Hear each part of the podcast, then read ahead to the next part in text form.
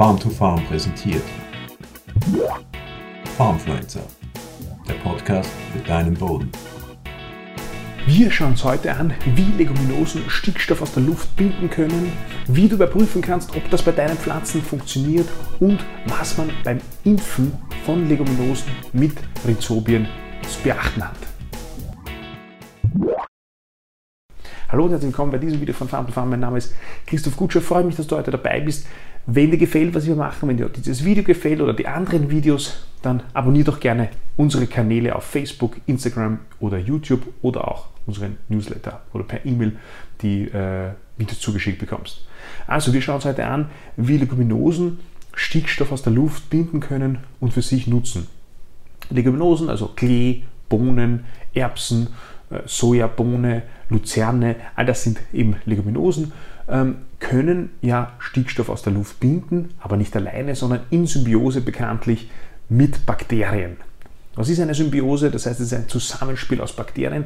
Diese Bakterien, ähm, die haben die Fähigkeit, äh, eben Stickstoff aus der Luft zu binden, aber nur im Zusammenspiel, in der Zusammenarbeit äh, mit diesen Leguminosen, mit den spezifischen Pflanzen. Wenn die Bakterien sonst am, im Boden natürlich vorkommen, dann können sie auch überleben und leben und sich vermehren, aber sie können eben nur Stickstoff in Kombination, in Symbiose mit den Leguminosen ähm, bilden. Wie funktioniert das genau, wenn eine Leguminose im, im Boden anfängt zu wachsen und ihre Wurzeln sozusagen in die Erde streckt und wenn die Leguminose wenn die Pflanze also über ihre Wurzeln keinen Stickstoff aus der Bodenlösung bekommt, dann sendet sie Signale aus an der Wurzel, ähm, schüttet sozusagen Stoffe aus, die genau ihre spezifischen Bakterien, die eben für ihre Symbiose notwendig sind, anlockt. Und das sind eben ganz spezifische Bakterien, eben für die Sojabohne zum Beispiel spezifische, für die Luzerne,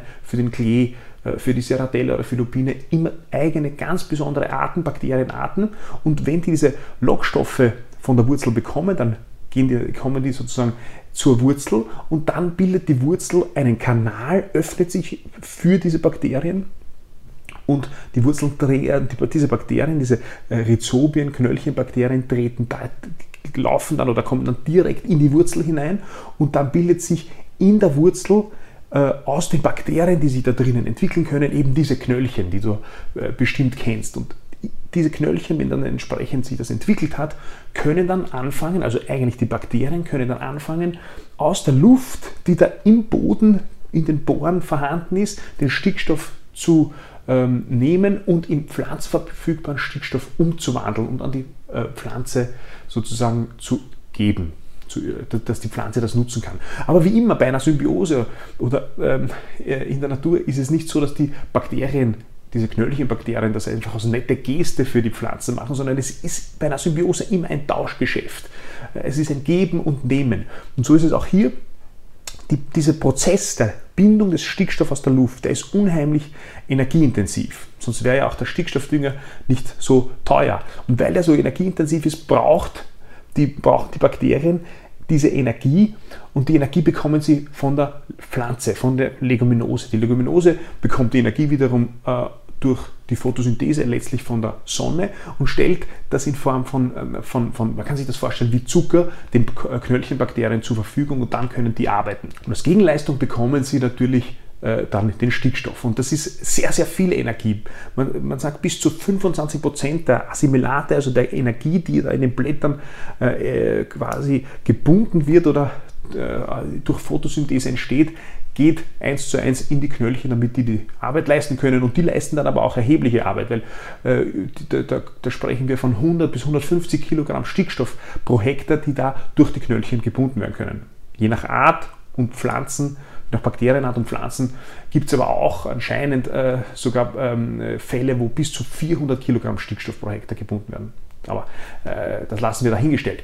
Jedenfalls ist aber dann auch klar, sobald die Pflanze äh, wieder oder äh, aus dem Boden Stickstoff durch die Bodenlösung bekommt, stellt sie das ein. Die Pflanze ist natürlich faul, stellt sie diese Versorgung der Knöllchen bzw. der Knöllchen Bakterien ein und nimmt den Stickstoff, den es sozusagen durch die Wurzeln ohnehin bekommt. Und die Symbiose ist vorbei. Was aber auch interessant ist, es gibt dazu Untersuchungen beim Soja, da gibt es natürlich viel Material dazu, wo man sich angesehen hat, ähm, wenn man eine Soja düngt mit mineralischem Stickstoff und nicht düngt und nur beimpft, so ist im Ergebnis beim Ertrag kein Unterschied zu sehen. Das heißt, äh, obwohl relativ viel Energie investiert werden muss von der Leguminose, damit dieser Stickstoff gebunden wird, ähm, ist es nicht effizienter, wenn man die, die, die, sie mit Kunstdünger mit Stickstoff versorgt.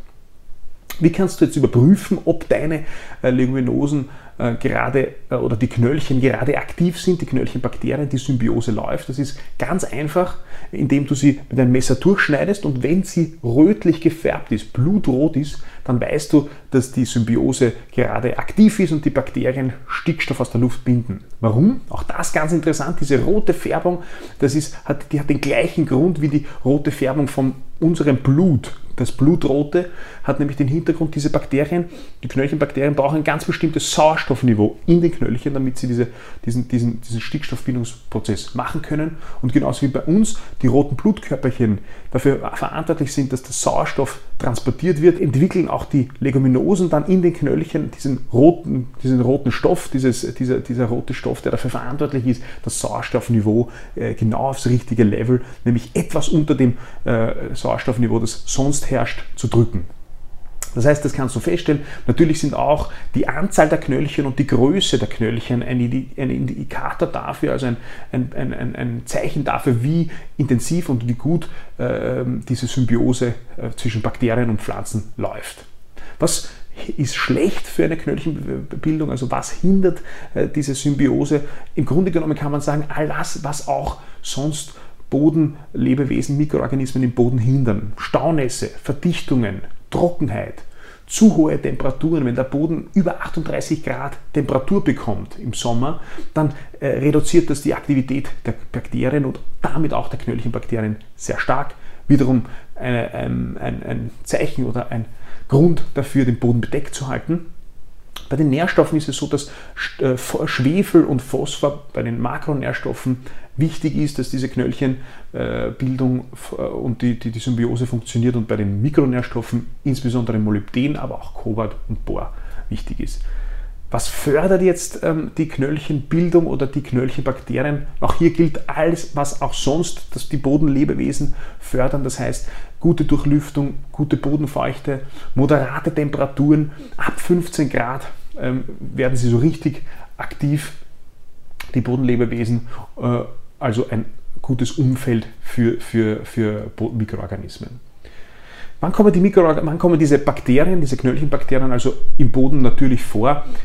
Immer dann, wenn, die wenn auch Pflanzen dort schon mal vorgekommen sind. Das heißt, bei, den, bei uns heimischen Pflanzen, wie zum Beispiel der Erbse, äh, das kommen üblicherweise auf den Feldern auch diese Rhizobien natürlich vor. Bei anderen heimischen Pflanzen wie der Luzerne kommen sie auch vor, hat sich aber trotzdem gezeigt, dass ein künstliches Beimpfen des Saatguts mit diesen Bakterien, mit den Knöllchenbakterien sinnvoll ist.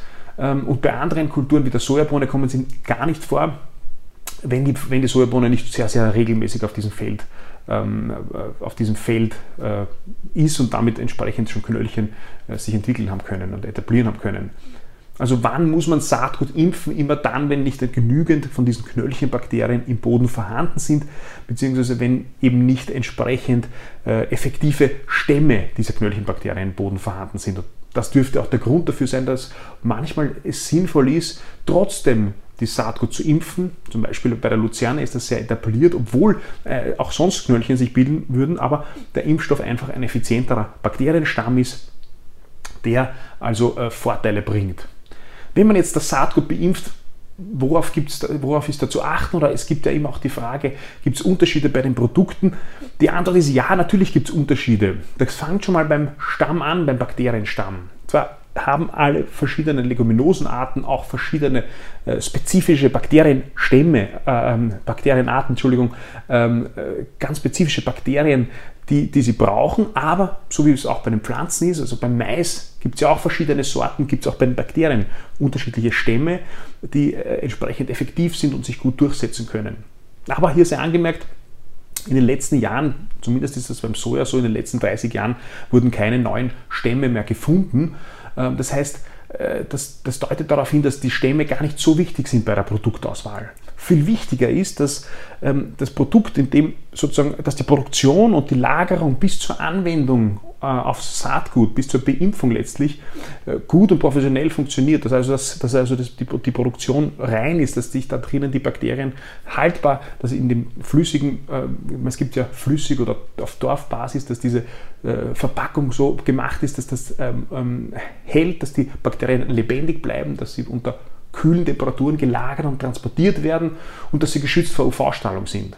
Weil letztlich, und das hat sich auch gezeigt, bei äh, Versuchen zur Sojabohne ist entscheidend, wie viele Bakterien, nämlich lebende Knöllchenbakterien, am Samenkorn sind. Und bei der Sojabohne äh, hat, sich, äh, hat man eben festgestellt, dass ab 50 bis 100.000 lebende, lebende Knöllchenbakterien pro Sojabohne, pro Saatgutbohne sozusagen, ähm, auf einem jungfräulichen Boden eine entsprechend gute und ausreichende Knöllchenbildung zu erwarten ist. Wie funktioniert dass die Leguminosen äh, äh, Stickstoff aus der Luft binden können in einer Symbiose.